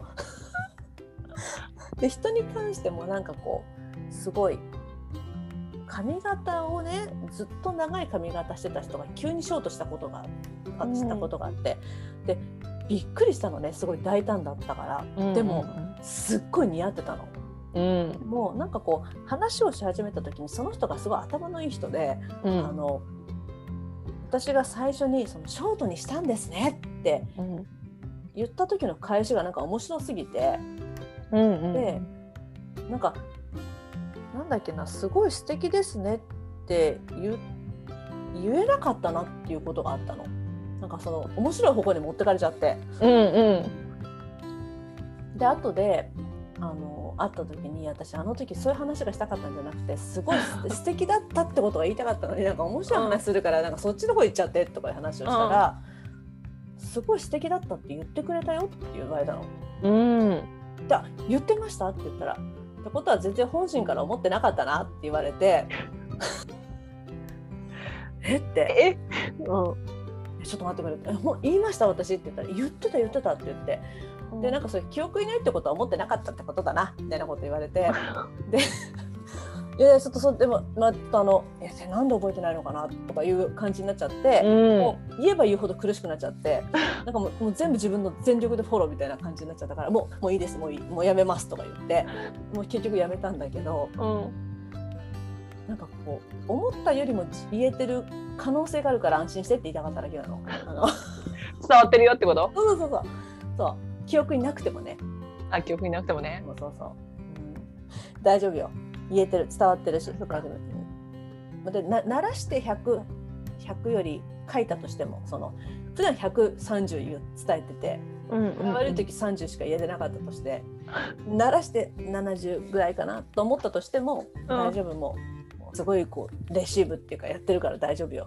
アタックやって大丈夫か。うん、大丈夫。伝わってるといいな。みんなに。伝わってると思う。伝わってると思うよ。ただまあびっくりさせちゃうんだよね。落差がすごいからね。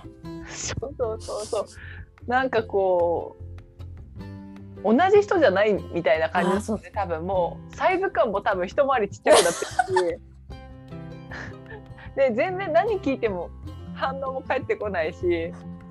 でなんか割と愛想良かったはずなのになんかちょっときつめの短めの言葉言うから、そうなのよね。うんそうなのよ。前になんか大丈夫大丈夫って何回も聞かれて、まあ、大丈夫じゃないじゃん。だからもう返事はしないのもうん。あーみたいな。あもううなずきぐらいね。もうその それがそれは聞こえてはいるよぐらいの感じね。うんうんって言って。それでしまいにはその人が「水飲む買ってこようか?」って言ったの。だからもう「今じゃない」ってそれだけ言ったの。もう 短く「今じゃない」って。でも本当だったら買ってこようとしてくれてありがとうって思ってるんだけど、うんでも買ってきてくれたら絶対蓋開けて飲ませようとするじゃん。でも飲めないから今、うんうんうんだからそうなったらそれいらないってなっちゃうからじゃあもう最初から断ってった方がいいなとかいろいろ思った結果今じゃないっていうだけなんだ。そうなんだよね。それだけなんだよね。拒絶してるわけじゃないの本当に。そうそうそうそうでもその喋れる文字数が決まってるから そうなった時にね。そうもう本当に息を吐いてる間だけちょっと言えるだけだから。吸ってる時は話せないしね。そう本当に。でこう吐きながら痛みを逃がしてるからあそうなんだよ実はこの呼吸法も大事だから。呼吸も大事本当にこうゆっくりの呼吸もこう呼吸のピッチが上がると痛みも増してくるからね。本当に。もう本当嘘みたいな話だけど深呼吸は痛みを和らげるから本当に本当にね。本当に。もう私も今カイロに月1回通ってるけどうんうん。本当に痛い時はもう「ふー」って言いながら 震えながら「ふー」って言いながらやってるから。でも本当に痛い時は「痛い痛い痛い痛い痛い痛いな」って言いながらやってるけど「痛いよねもうちょっと我慢してね」って優しく言ってくれるけどね先生は、うんカイロの時に痛くなることがあるんだ。あるね、へえ。じゃ相当凝ってるってこと？そのまあそこに詰まってるっていうか。うん。私の場合やっぱりリンパの詰まりがね結構すごいので。うん。そこをほぐすとなるとねもうもう痛いわけ。皮膚焼かれてるみたいな痛みがするの本当に。あうんうんうん。一回痛すぎてあのそこの回路じゃないんだけどうん。本当に体がむくんで辛かったからマッサージに行って。うんで足の裏うん太ももの裏側をね私がうつ伏せに寝てるところをこうさーっとこう撫で上げるようなマッサージしてもらった時に本当に痛くて。でもう痛いって力入れたら今度お尻つっちゃってもうもうそれが痛いって。もういろいろ痛いみたいな感じになってしたらもうその施術してくれてた人が「ちょっともう怖くて触れません」って言われて。だってもう最初痛いって言ってんだってほんと撫でてるぐらいしか触ってないのにって言われて。うんうん。多分そうなんだと思うんだけど体感が全然違うから。そうだよね。で痛くないところは撫でられてもさ普通のこんなもんかって思うけどさ痛いところをされるとさ同じ力加減で思えないぐらい痛いんだよね。思えないもう本当に。何かしました私って思う本当にもう10回ごめんなさいって言うからっていうぐらいの感じでね。あるのよ。滞ってるところは本当痛い。もうあれでしょ。コルギやる時もあるじゃない。顔のさもうこの部分。すごい痛い。痛いってなるじゃない。その骨に沿って老廃物がたまるからそれを全部剥がしていくって言われたら もうその言葉がもうインパクトがすごいじゃん。そんな痛いに決まってるっていう。痛くない。もう穏やかなイメージが全く持てないもんねそれね本当に。そう。でそれとは別にその体の筋膜リリースのマッサージに行くんだけどうわよく行くわよく。もう超絶痛いんだけど、うん。そこが本当にすごい人気の1週間ごとに予約枠を開放するところで、うん。もう私はとか言いながら1年ぐらい間が空いちゃって 怖いよ行くのがね。怖いわうん でその間にそこはなんか宿題っていうか自分の家でもやるようにっていうこう筋膜リリースのやり方を教えてくれるんだけど、うん。もう痛くてできたもんじゃないそんなこと。で基本的に自分には優しくでやらせてもらってるんでもうやろうなんて自らはね。自らね。でしかもそのお店に行った時はもうその後3日ぐらいはもう筋肉痛なのね。うんそうだと思う。で痛いからそれなのにでもその時が一番出された課題を覚えてるけど、うん。その時はもう何もしなくても痛いからできないじゃん。で筋肉痛がなくなった頃やろうと思うともう宿題も忘れてるからうんどうだっ結け局やんないっていう。そうそうそうそう。で自己流でやってもなとか謎の逃げになっちゃって。やや意味ないんだよ。けどなみたいなね。ん。そうそうそうって悪いかもみたいなこと思っちゃうね。せっかくよくしてもらったのにとか思っちゃうから。で結局その1年ぶりぐらいにこの間サロンに行った時に「うん。どうですか?」ってその「課題やってますか?」って言われたから、その課題をやってるとは言えないうんうん。でただそのコルギとか違うマッサージを、もうこのお休みしてる間もずっと行ってきたからうんうん。痛みに耐える力だけはついているはずなんですって言って。意味わかんないな痛みに耐える力って訓練されるの？訓練されます。訓練されるの？痛みの逃がし方とかあい逃がし方ね。うん。痛みが来ても動じないもうんうう慣れてる、あこう慌てないとかね。そうそうそうそう。わわわわわわみたいな「いたたたたたええみたいなね。そういうのがないっていうことですか？そうそう。でそこはそのあまりにももう叫ぶ人が多いから そのマンションの一フロアを貸し切ってっていうかもう他に住んでる人がいないのそのマンションには。でそのあんまりにも痛かったらもうちょっと力加減誘惑することもできますからねって言うんだけど私はもうお金を払っている以上全力の力で来てくださいって。やだ怖い。すっごい怖いんだけど私はそれ耐えるのが仕事だと思ってますからって言って。かっこいいですねとか言われて。もう気持ちはね気持ちはかっこいいんだよね。でもそのマッサージって人によってはもうその何殴りかかっちゃうっていうかそのマッサージしてる人の手を払って。うんうん。もうやめろってやる人とか、本当お産の時の暴言みたいなもいうや本人はそのつもりじゃなくてもうん。すごい暴言吐いちゃうお客様とかいらっしゃるんですよわって言ってるうん。ていや私はもうそんな風にならない。もうこう日々鍛錬してきた痛みに対してあらゆる痛みを経験してきてるからもうマッサージやったかって言われたらやってないけど。でも大丈夫です。私には自信がありますって言って。本当にね何か何かをこう提供しなきゃいけないと思わなくていいんだよ。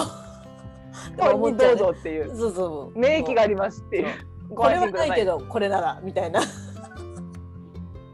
自信を持って常に自分をお届けしますっていう感じがね本当心意気が素晴らしいと思います。それでも全力でやってもらっても痛かったけどでももう最後まで耐えられたから本当？やっぱり力がついてる可能性がある。そうだね。私もなんかこう初めて見る人になると思うのよ。あのボンボンがね。その痛みは痛みには強くなれるんだ人はっていうところでね。もうこんな痛みを経験しながらうん。でも何も得られないっていうことだったらやってられないなと思うけどうん。その超えた先に報いがあることを知ってるだろうってこう思いながらうん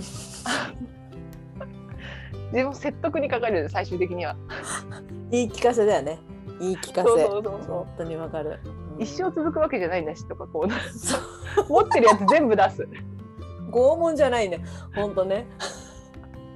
でもあの私が知っている、まあ、ある外国人の夫婦の人ですけど日本に来ている。日本の生活が長いのでもう日本語がいろんなところでも出てくるんですけどうん。その方のね、まあ、奥さんが奥さんも外国の方なんですけど、まあ、妊娠されてもうで、うん何人もお子さんがいるので結構高齢出産になっていてうんうんもう結構きつかったらしいんですよ。もうで、まあうんうんお産痛くない人なんていないと思うんですけどねうんもうその何人目かの3人目の子供だったのかな？なんか生まれる時にもう本当に力んでくださいみたいな時にもうすっごい痛くてその人がもう「最後の子!」って言いながらこうよ 最後の子!」って言いながらこう叫んでね耐えたっていう。あのそういうのを思い出しましたけど報いを報いっていうかもうね本当そのもうこれが最後なんだからっていうね感じで言い聞かせ よくお医者さんも笑わなかったよ。まあ真剣に取り組んだんだね全員が。全員がね本当にもうみんなが最後の子って思いながらこう でも生まれた瞬間にやっぱ痛みってさーっとなくなってくからうん。うんあのあとやっぱりもう一人いてもいいかなって思ったらしいんですけどその方はやっ、ぱりね。うん、強いなと思いましたけどでもまあう産んでる瞬間は最後の顔っていうのでもう一生懸命叫んでたって聞いたのでね 言い聞かせだよなと思って。